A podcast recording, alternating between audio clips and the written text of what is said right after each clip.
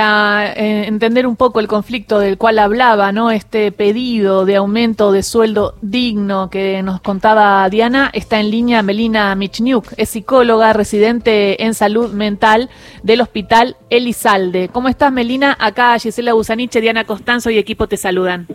Hola, ¿qué tal? Buenos días, ¿cómo están? Muchas gracias por permitirnos salir al aire. Bueno, contar, eh, preguntarte como residente eh, cómo estás eh, viviendo. Sabemos que son jornadas largas, sabemos que el sueldo no alcanza. Si nos podés hacer una radiografía hoy de un residente y un concurrente en la ciudad de Buenos Aires. Sí, mira, nos agarran justo marchando nuevamente porque seguimos de paro y movilización frente a la no respuesta del gobierno de la ciudad eh, creo que eso se viene difundiendo, nosotros somos profesionales de la salud, eh, nos formamos durante muchos años en la universidad y luego elegimos apostar a formarnos en la práctica en el hospital público. Eh, hacemos jornadas súper largas, eh, de 12 horas o más por día. Los compañeros que están de guardia a veces pueden estar hasta 36 horas seguidas.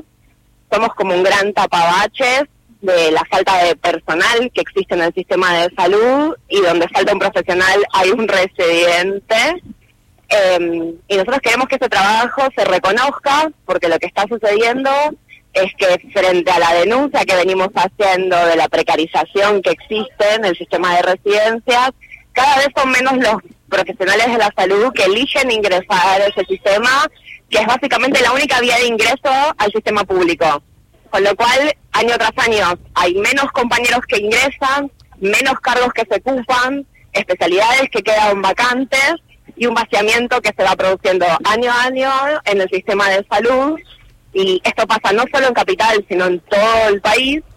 Y vemos que es un problema enorme, que un ataque a la salud pública, y por eso estamos plantándonos hoy acá, por tener un sueldo que alcance para vivir eh, y exigiendo hasta que no tengamos una respuesta favorable no vamos a bajarnos, digamos, de, de esa medida para que la salud pública pueda seguir siendo viable.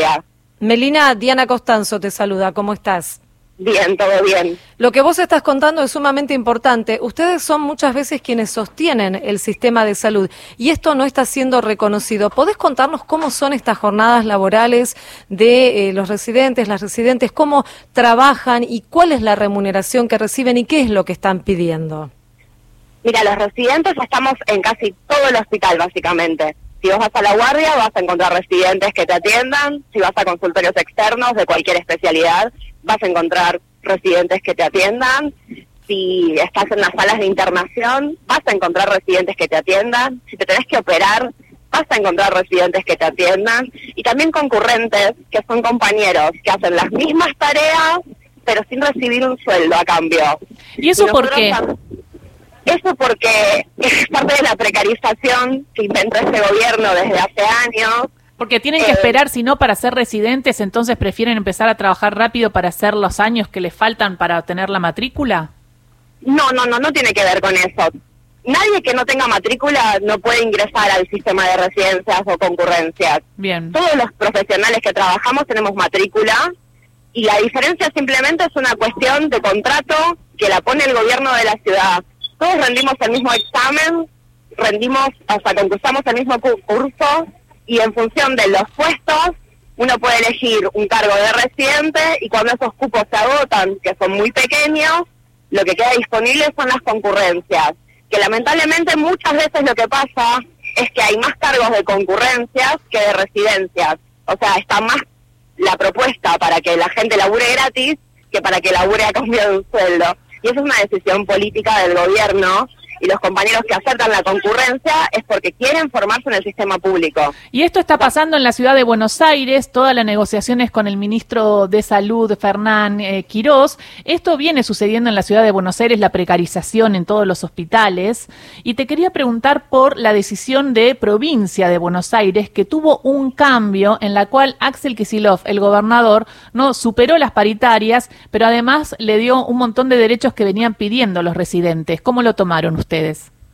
Sí, nosotros nos llegó esa noticia, lo tomamos como un triunfo de los compañeros de provincia que sabemos que se organizan igual que nosotros desde hace muchísimo tiempo en una asamblea también de residentes de la provincia de Buenos Aires.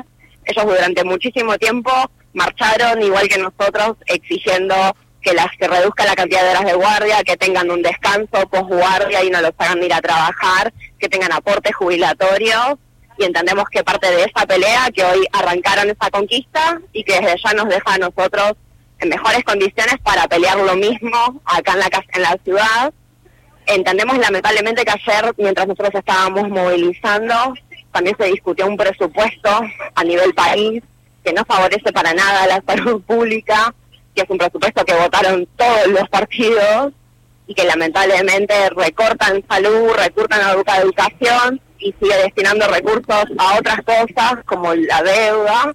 Nosotros eso sabemos que no favorece a que acá en la ciudad se vean obligados a dar una respuesta y por eso estamos discutiendo cómo sumamos fuerzas y somos cada vez más incorporando a, incluso a todo el equipo de salud que sabemos que tiene bronca también con las paritarias que cerraron los gremios Melina, igual, igual eso, igual eso fue cambiado en el presupuesto y al final no, no quedó así. Ahora vamos a hablar con UNICEF, pero por lo que tengo entendido hubo cambios y fue importante la reunión de comisión para que no se hicieran y no se pusieran algunos recortes y también fue confirmado por el ministro de Educación.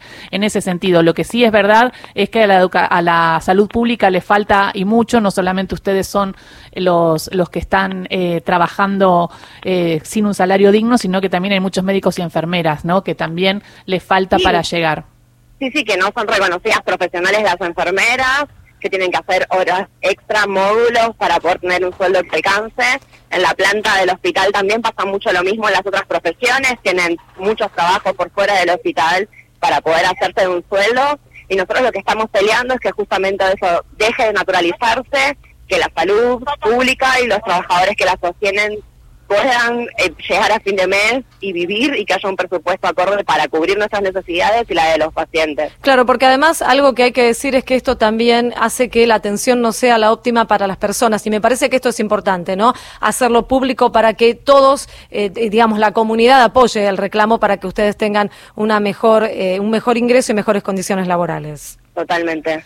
Necesitamos el apoyo de toda la comunidad y que se sumen, los invitamos a que movilicen con nosotros, lo visibilicen, todo eso nos ayuda a ver si podemos obtener una respuesta favorable. El último dato, entonces, para hablar de números, eh, ¿cómo, ¿cuál fue el ofrecimiento del Ministerio de Salud Fernán Quirós y cuánto es lo que ustedes eh, quieren eh, para ganarle a la inflación y tener más poder adquisitivo?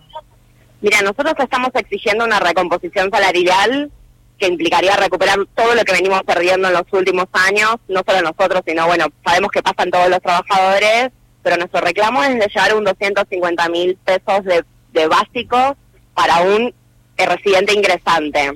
Esa es nuestra propuesta, que desde ya estamos dispuestos a denunciar. ¿Y cuál fue el de la ciudad? El gobierno de la ciudad ofreció algo que es absolutamente inaceptable, fue rechazado por unanimidad por todos los compañeros y ofreció apenas 15 mil pesos de aumento a cobrar en cuotas. ¿Y a cuánto llevaría él?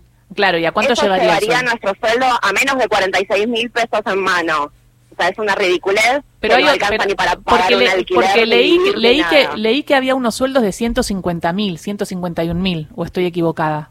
No, los números que circuló el gobierno de la ciudad para confundir son en bruto cuando uno descuenta todos los números, te da un sueldo que para un residente ingresante no es más de 110 mil pesos. ¿Es de 110 mil? Sí. Ok, 110 mil, claro.